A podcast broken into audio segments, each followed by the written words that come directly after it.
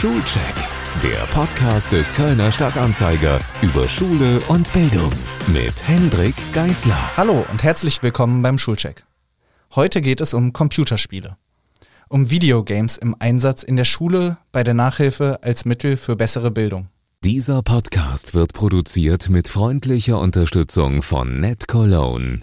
Seit über 20 Jahren stellt das Unternehmen Kölner Schulen einen kostenfreien Internetanschluss zur Verfügung und treibt aktuell den wichtigen Ausbau der Gigabit-Vernetzung weiter voran. Vielen Dank an NetCologne. Computerspiele sind schon seit Jahrzehnten ein absolutes Massenphänomen, generieren höhere Umsätze als Hollywood-Filme, vereinen Jugendkultur und technologische Innovation. Und wenn kein Corona wäre, wären in der vergangenen Woche wieder mal mehr als 270.000 Menschen aus aller Welt nach Köln in die Messehallen gekommen, um auf der weltgrößten Veranstaltung für Video- und Computerspiele der Gamescom neue Spiele auszuprobieren. Sechs von zehn Deutsche spielen zumindest gelegentlich auf ihrem Smartphone, einer Konsole oder dem PC. Allein auf dem deutschen Gamesmarkt wurden im Jahr 2020 8,5 Milliarden Euro Umsatz erzielt. Langer Rede, kurzer Sinn. Videospiele sind aus dem Alltag von Kindern und Jugendlichen und auch immer mehr Erwachsenen überhaupt nicht mehr wegzudenken. Aber finden sie auch in der Schule statt? Und damit meine ich nicht im Pausenhof oder heimlich unter dem Pult, sondern ganz offiziell im Unterricht. Welchen Nutzen können Videospiele für Schulen haben? Und was sind konkrete Unterrichtsbeispiele? Über diese und viele weitere Fragen spreche ich heute mit der Kölner Professorin Friederike Siller. Sie ist Leiterin des Instituts für Medienforschung und Medienpädagogik an der TH Köln und forscht unter anderem zum medialen Wandel der Gesellschaft. An der Hochschule ist sie Teil des Spielraums, einem Projekt, das sich, ich zitiere die Projektwebsite, pädagogisch mit digitalen Spielewelten auseinandersetzt und als kompetenter Vermittler zwischen Spielinteressen junger Menschen und Bedenken Erziehender fungiert. Herzlich willkommen, Friederike Siller. Hallo. Woran genau forschen Sie da eigentlich an der TH Köln, wenn es um Videospiele geht? Sie haben es gerade eigentlich schon sehr schön in, Ihrem, in Ihrer Einführung gesagt. Digitale Medien und auch digitale Spiele gehören zum Leben von jungen Menschen dazu. Das beginnt heutzutage eigentlich schon oft in der frühen Kindheit. Sie sind ständiger Begleiter von Kindern und Jugendlichen und wir interessieren uns dafür, wie wir aus einer pädagogischen Perspektive junge Menschen eigentlich gut dabei unterstützen können, Medien in ihrem Alltag, in ihrem Leben, in ihrem Lernen gut zu benutzen und einen guten Umgang damit zu finden. Was ist ein guter Umgang, wenn Sie das schon sagen, mhm. wenn es um das Thema Videospiele geht? Ähm, für uns ist das Wort Medienkompetenz ein sehr wichtiger Begriff. Und Medienkompetenz beschreibt eigentlich die Fähigkeit, mit äh, Medien und hier mit Spielen ähm, sie einerseits nutzen zu können, so, sie aber auch reflektieren zu können, also eine Urteilskraft zu entwickeln. Ne? Und äh, das Ganze hat zur Zielsetzung, eigentlich selbstbestimmt und autonom mit digitalen Medien und hier auch mit Spielen umgehen zu können. Äh, Stichwort selbstbestimmt. Ich kann mir vorstellen, wenn Kinder selbst bestimmen könnten über Unterrichtsinhalte, dann wäre jede zweite Stunde mindestens ähm, geprägt von Computer- und Videospielen. Welchen Wert können aber Computerspiele in der Schule oder auch bei der Nachhilfe denn besitzen? Mhm. Ähm, wir wissen, ähm, dass Kinder und Jugendliche sehr gerne spielen. Das wissen alle Eltern und äh, das kriegen auch, denke ich, die Lehrkräfte allesamt mit. Ähm, es gibt so die sehr großen digitalen Spielewelten wie zum Beispiel Minecraft oder Fortnite oder GTA oder FIFA. Ähm, und es gibt aber oft auch äh, kleinere Spiele, ähm, die Content sehr gut aufbereiten. Ähm, und das wird natürlich dann auch interessant für die Schule. Ähm, das heißt, letzten Endes lässt sich damit auch Lernstoff vermitteln. So. Und das finde ich ist so ein Potenzial, das Schule durchaus nutzen kann, weil es nochmal eine andere Art von Aufbereitung von Stoff ist. Und das kann Schule sich auch an der Stelle einfach spielerisch zunutze machen oder könnte es sich spielerisch zu Nutzen machen. Haben Sie da ein Beispiel für mich, wie, wie Stoff anders aufbereitet wird? Oder wird man sehr schnell fündig, wenn man sich äh, äh, damit mal auseinandersetzt? Also es gibt zum Beispiel Spiele, die sich sehr gut für den Geschichtsunterricht eignen. Ne? Es gibt Spiele, in denen werden ähm, Migrationsgeschichten aufbereitet oder die Zeit des Nationalsozialismus. Es gibt das Spiel zum Beispiel ähm, Through the Darkest of Times, ne? wo es darum geht, äh, die aus der Perspektive des Widerstandes äh, sich mit der Zeit des Nationalsozialismus auseinanderzusetzen. Also da gibt es eine ganze Reihe von Stoff und die, die Fachlehrkräfte sozusagen ähm, äh, finden, werden da eigentlich sehr, sehr schnell auch fündig. Ne? Und das lässt sich äh, mal mehr, mal weniger auch relativ eng an die Curricula der einzelnen Fächer anbinden und rückkoppeln. Bevor wir über äh, konkrete Unterrichtsinhalte sprechen, ähm, unter oder Unterrichtsbeispiele, wie Spiele eingesetzt werden können, ähm, würde ich noch mal gerne über über eher theoretische ähm, Dinge in der Frage äh, sprechen. Ähm, ich habe das Gefühl, Games dürften vielen Kindern auch einen Motivationsschub geben, wenn es um Schule geht. Ähm, mir hätten sie das zumindest damals sehr mhm. getan. Mhm. Haben Sie den Eindruck auch? Mhm. Mhm. Ähm, exakt, also Sie sprechen etwas an. Computerspiele lassen sich auch methodisch einsetzen. Ähm, und es ist ja sehr oft in, in, in Diskussionen um Methoden an Schule wird ja oft auch kritisiert oder zumindest ein Fragezeichen dahinter gesetzt. Welche Methoden kommen eigentlich zum Einsatz oder können vielleicht auch innerhalb von 45 Minuten Taktung zum Einsatz kommen? So, ne? Und das ist so ein Punkt, den man ins Feld führen kann. Ähm, Spiele sind eine Abwechslung. Sie ähm, sind eine Abwechslung, die bei den meisten Schülerinnen und Schülern sehr gerne gesehen wird, weil sie sie natürlich andocken können an ihre Lebenswelt in ihrer Freizeit, im Nachmittag, im Abend. Ne? Sie spielen gerne. Und das ist etwas, das kann sich Schule und sollte sich Schule zu Nutzen machen. Das ist ja etwas Gutes, wenn man mit einer intrinsischen Motivation der Schülerinnen und Schüler arbeiten kann. Es macht aber natürlich, wenn ich das noch anführen kann, ähm, äh, auch einige, äh, es, es, erfordert auch Dinge. Ne? Das habe ich gerade schon gesagt, einen 45-Minuten-Takt. Äh, Eltern, die ihre Kinder beim, beim Spielen beobachten, wissen, äh, Spiele können schnell ein Zeitfresser sein. Das heißt, man braucht eine gewisse Offenheit und auch eine Öffnung von Schule und ähm, auch da bestimmte kluge Modelle, um letzten Endes auch Spiele gut im Unterricht einbinden zu können. Sie haben gerade die Lebenswelt der Kinder angesprochen. Ähm, wir haben uns ja schon mal für einen Text im Kölner Stadtanzeiger unterhalten. Da haben Sie gesagt, äh, die Lebenswelt der Kinder sollte nicht zu, sich zu sehr von dem unterscheiden, was dann auch in Schule stattfindet. Ähm, da sehe ich auch äh, oft eine große Kluft beim Thema Videospiele. Mhm. Ja, da stehe ich auch sehr dahinter. Ich ähm, finde, dass Schulen sich interessieren sollten für das Leben von ihren Schülerinnen und Schülern und für die Lebenswelten. Also das, was sie prägt, was sie beeinflusst, was sie vor allen Dingen interessiert, was sie umgibt. Auch all diese Themen und diese Dinge, sage ich mal, dieser Stoff, der sollte in irgendeiner Weise in der Schule aufgegriffen werden. Ähm, und Spiele gehören definitiv dazu. Da muss man in jeder Jugendstudie reinschauen und sieht, wie, was für eine Bedeutung digitale Spiele in der Lebenswelt von Jungen, von Mädchen, von jüngeren Kindern, von älteren Kindern in den verschiedenen Lebenslagen und Lebenssituationen haben. Also letztlich geht das querbeet ähm, durch die ganze Kindheit und Jugend durch. Ähm, damit kann man arbeiten, weil es definitiv zu den allermeisten Lebenswelten junger Menschen in Deutschland dazugehört. Haben Sie Erkenntnisse, welche Rolle Computerspiele während der Corona-Krise äh, gespielt haben, die ja in weiten Teilen auch eine Schulkrise war? Ja, und es trudeln immer mehr Studien auch ein, die das belegen. Ähm, die, die Zeit, also allein wenn wir nach der Kategorie Zeit gehen, die Zeit, die Kinder und Jugendliche mit digitalen Spielen zugebracht haben, die ist während der Corona-Krise nach oben gegangen. Ne? Ähm, ist auch letztlich ein, eine logische, ein logischer Schritt. Äh, die Kinder und die Jugendlichen waren viel zu Hause. Ähm, es wurde generell mehr Zeit mit digitalen Medien zugebracht, auch ja schon für schulische Kontexte.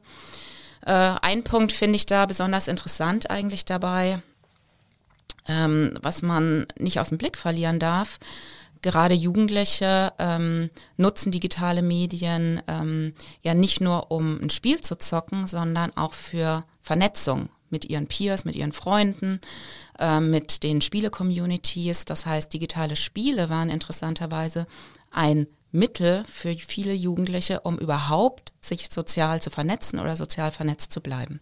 Diese soziale Vernetzung äh, zwischen Jugendlichen oder in meinem äh, Beispiel des äh, Bruders meiner Freundin, der gerade Abitur gemacht hat ähm, oder sein Studium begonnen hat, ähm, der hat mir letztens erzählt, ähm, dass er sich oft am Sonntag äh, mit einem äh, Freund äh, für ein Online-Rennspiel trifft, aber da geht es nicht darum, irgendwie unbedingt, wer ist, wer ist da der Schnellste, sondern die reden an, einfach dann währenddessen sehr viel und machen das Spiel dann halt nebenbei. Das ist so ein Beispiel, wo das ich wiederfinde in Ihren äh, Erläuterungen. Absolut. Es gibt diverse Motive, sich mit digitalen Spielen oder in digitalen Spiele-Communities zu bewegen und soziale Vernetzung mit Peers, mit Gleichgesinnten, die dasselbe Interesse teilen oder auch einfach um zu quatschen. Das ist mit Sicherheit ein ganz starkes Motiv, das auch während der Corona-Pandemie noch stärker geworden ist. Jetzt haben diese digitalen Medien, die Spiele ja sind, einen starken Schub erfahren in der Krise, wie wir gerade ähm, erörtert haben. Ähm, was ist Ihr Eindruck? Äh, welchen Stellenwert haben Spiele, aber abgesehen davon, äh, wenn es um Bildung, um Schule geht?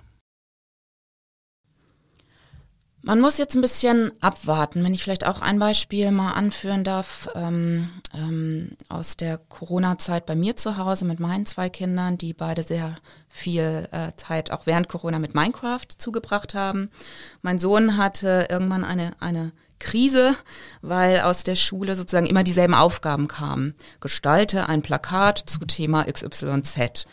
Ähm, und an einem Nachmittag hat er gesagt, ich mag nicht mehr, ich, ich muss jetzt irgendwie mal anders methodisch ran äh, und hat angefangen, die Aufgabe in Minecraft zu bearbeiten. Das war eine Aufgabe in Erdkunde, es ging darum, eine, ähm, die Stadt, eine nachhaltige Stadt zu entwerfen ähm, ein, ein wunderbares Design- und Entwicklungsprojekt und er hat es in Minecraft umgesetzt. Und das wäre für mich so ein Beispiel und ähm, er durfte das dann auch vorstellen in der Klasse und hat dafür Feedback bekommen, sowohl von der Lehrkraft als auch von den anderen äh, Kindern in seiner Klasse. Und das ist so ein Beispiel für mich, wo ich sagen würde, ähm, es, es hilft in manchen Situationen einfach Kindern und Jugendlichen über diese Methode auch einfach nochmal eine Aufgabe zu bearbeiten. Und es ist vollkommen legitim, dass sowas in der Schule auch stattfindet. Und es hilft. Es hilft letzten Endes, Unterricht abwechslungsreicher zu machen. Es hilft, nochmal eine andere Perspektive reinzunehmen. Es kommen nochmal andere Fähigkeiten und Fertigkeiten zum Zug. Und ich glaube, da können wir guten Gewissens sagen, warum nicht? Warum kann das nicht seinen Ort in der Schule finden? Sie haben jetzt gerade schon Minecraft genannt, eben war äh, Through the Darkest of Times, wenn ich mich recht erinnere. Ähm, ich habe heute Morgen äh, bei der Vorbereitung auf unser Gespräch äh, nochmal auf der Spielraum-Website eine Broschüre gefunden und fand das ganz faszinierend. Da geht es um Spiele, in denen es um Flucht geht, um Beziehungen, um Gewalt, Vielfalt, Inklusion, die Bedeutung von Entscheidungen. Also man sieht, dass die Liste an Themen, die mithilfe von Videospielen behandelt werden können, unfassbar lang ist. Ähm, würden Sie allen Lehrkräften raten, sich zumindest mal mit der Frage zu beschäftigen, ähm, ob man das einbinden sollte? Ähm, oder, oder sollte es noch weitergehen? Müssen, äh, müssen Videospiele Eingang in Lehrpläne finden? Uns hilft da keine Schablone im Sinne von, in diesem Schuljahr müssen drei Computerspiele im Unterricht Erdkunde, äh, Unterrichtsfach Erdkunde zum Einsatz kommen. Das, glaube ich, ist Quatsch. Sowas brauchen wir nicht. Ähm, aber es würde uns helfen, wenn wir Computerspiele im Bildungsbereich ähm, unter Content-Aspekten, sage ich jetzt mal, betrachten würden. Also so, wie ich mich ja dafür interessiere, wie Unterrichtsstoff in Büchern, in Schulbüchern aufbereitet ist, ähm, interessiere ich mich oder sollte ich mich auch als Lehrkraft dafür interessieren, was gibt es noch für andere mediale Aufbereitungsformen, ne? auf einer Website, in einer App und eben auch digitale Spiele sind eine Art und Weise, in der oft, nicht in allen Spielen natürlich, aber in vielen Spielen auch einfach interessanter Stoff für die Kinder aufbereitet ist oder für die Schülerinnen und Schüler. Und man darf nicht unterschätzen, welches Potenzial in Spielen steckt. Ähm, Spiele, wenn sie gut aufbereitet sind, ermöglichen es ähm, den Userinnen und Usern, verschiedene Perspektiven einzunehmen auf den Stoff. Ich kann in verschiedene Rollen schlüpfen. Ähm, ich kann oft nicht nur linear etwas durchspielen von A bis Z, Äh, ich habe oft nicht festgelegte Lernwege im Sinne von, das ist jetzt der richtige Weg und das ist der falsche, sondern oft sind digitale Spielewelten ja so aufgebaut, dass ich einfach eine Welt erkunden kann. Ne? Das ist eine offene Umgebung. Und das ist genau eigentlich etwas, was ähm, ich sage ich jetzt mal so, so didaktisch, methodisch äh, total unterstützen würde als Lernprinzipien für junge Menschen. Äh, ich glaube also, der Lerneffekt mit digitalen Spielen kann ein sehr hoher sein.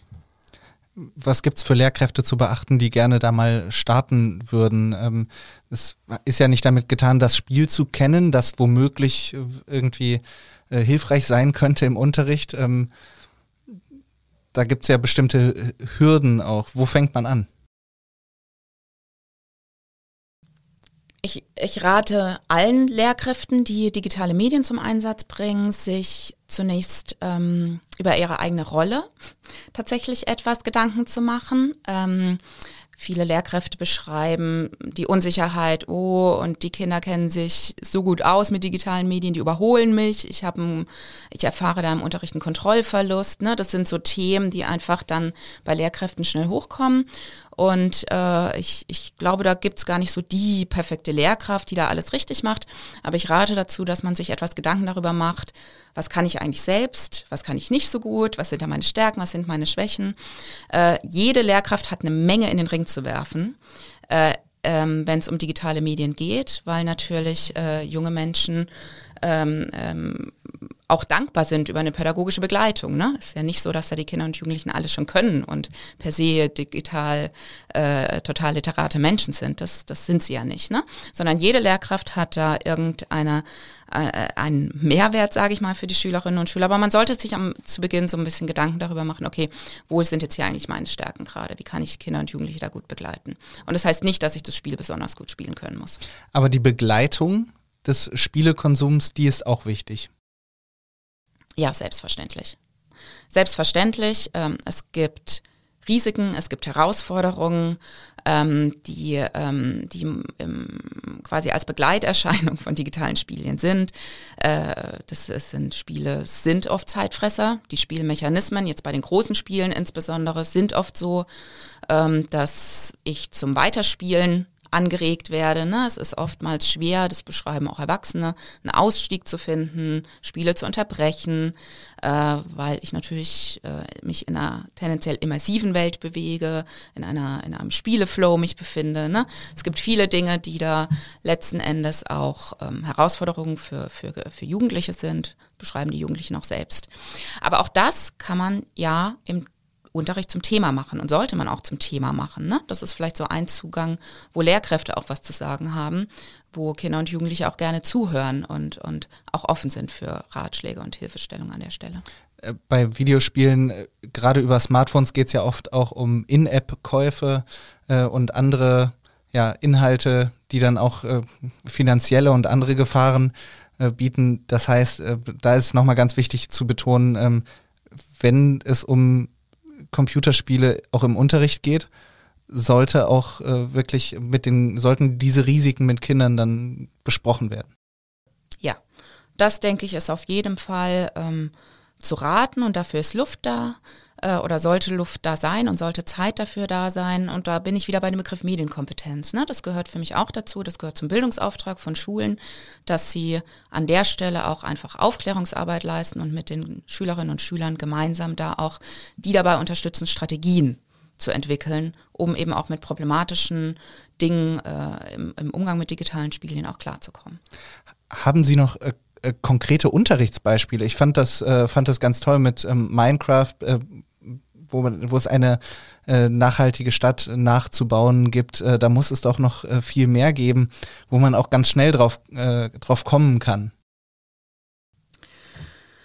Ja, Minecraft ist immer so ein bisschen das äh, Paradebeispiel, was da ins Feld geführt wird. Ich glaube, weil es so eine Art ähm, weil es unheimlich kreativ äh, genutzt werden kann. Man kann einfach bauen damit. Es eignet sich unmittelbar für, äh, sage ich mal, die MINT-Fächer, für naturwissenschaftliche Fächer. Man kann Architekturprojekte machen, man kann Dinge simulieren, äh, man kann Sachen nachbauen, entwickeln, designen. Ne? Also dieser ganze Bereich wird da einfach direkt angesprochen. Ähm, ich finde, wir hatten bei Spielraum gab es ein Projekt zu Ethik und Games, äh, also auch der ganze Bereich Geschichte, Philosophie, Religion. Ähm, das sind Dinge, ähm, wir haben vorhin für die NS-Zeit äh, das Spiel angesprochen oder Papers, Please äh, ist ein Spiel, das bei uns stärker in den Blick genommen wurde, wo es um äh, Migrationserfahrung geht. Ne? Also all diese Dinge sind, glaube ich, ähm, äh, es gibt nicht so, es gibt eigentlich kein Fach, in dem man es nicht gut nutzen kann. Ne? Das sollte man sich, glaube ich, bewusst machen. Das äh, klingt äh, jetzt für alle Fachlehrer super. Ähm, ich rate dazu auch die Broschüren äh, auf der Spielraum-Website sich mal genauer anzuschauen, wenn man Interesse daran hat. Äh, die verlinke ich natürlich in den Show Notes. Äh, ich fand das äh, total erleuchtend. Ähm, ich bin keine Lehrkraft, aber wenn, dann würde ich sofort Videospiele nutzen wollen. Äh, welche Hürden gibt es jetzt aber vielleicht auch ganz strukturell ähm, in der Schulpolitik oder in der Gestaltung des Schulsystems, die da einem stärkeren Einsatz von Spielen noch im Weg stehen? Wir wollen ja auch irgendwie den Handelnden ähm, ähm, ja, Aufgaben mit, mitgeben. Mhm. Da gibt es verschiedene Ebenen. Auf der Ebene des Klassenzimmers ist es, denke ich, doch wichtig zu sagen, ähm, Spiele taugen nicht für alle gleichermaßen. Ne? Also man muss sich, oft wird es umschrieben mit verschiedenen Lerntypen, die es so gibt. Also ähm, das ist, da ist keine Schablone erneut anzulegen. Ähm, Im Sinne von, da müssen wir jetzt alle durch und wir machen jetzt drei Monate den Unterrichtsstoff komplett in, äh, in, einem, in einem Spiel. Das wäre, denke ich, der falsche Zugang. Da muss man genauer hinschauen und differenzieren. Ähm, ich habe vorhin schon eher strukturelle Rahmenbedingungen angesprochen, wenn es zum Beispiel um Zeiten geht oder auch um äh, ähm, eine, eine, offenere Gestaltung der, des Unterrichts. Ähm, oftmals werden digitale Spiele dann in Projekten oder auch im Nachmittagsbereich finden sie dann statt, weil einfach der Vormittagsunterricht sehr eng gestrickt ist und im 45-Minuten-Takt ist da einfach oft wenig zu holen. Das heißt, Schulen brauchen oder Lehrkräfte brauchen strukturelle Unterstützung. Sie brauchen Freiheiten, sie brauchen Offenheit und die bietet momentan nicht jede Schule. Also da ist es natürlich dann auch wichtig, dass sozusagen nicht nur die einzelne Fachkraft sozusagen sich ähm, das zum Einsatz bringt, sondern eigentlich ist das etwas, wo die ganze Schule sich auch entsprechend offen zeigen muss und das auch strukturell mit unterstützen muss. Friederike Siller, herzlichen Dank, dass Sie sich heute die Zeit genommen haben, mit mir über Videospiele zu reden. Ich hätte als Kind wirklich viel dafür gegeben, mich im Unterricht mit Videospielen beschäftigen zu dürfen. Dankeschön. Vielen Dank. Schön, dass auch Sie, liebe Zuhörerinnen und lieber Zuhörer, wieder dabei waren. In zwei Wochen geht es hier um das Buch Was für Ghetto-Schule der Autorin Hanna Fecht. Sie ist Textchefin digital bei der Zeitschrift InStyle und hat ein Buch über ihr, Zitat, Überleben an einer sogenannten Problemschule geschrieben. Ich freue mich, wenn Sie dem Schulcheck treu bleiben. Abonnieren Sie ihn auf Spotify, Google Podcasts oder Apple Podcasts. Bewerten Sie ihn auf iTunes, empfehlen Sie ihn Freundinnen und Freunden und im Kollegium, wenn es Ihnen gefallen hat. Alles Gute, bis zum nächsten Mal.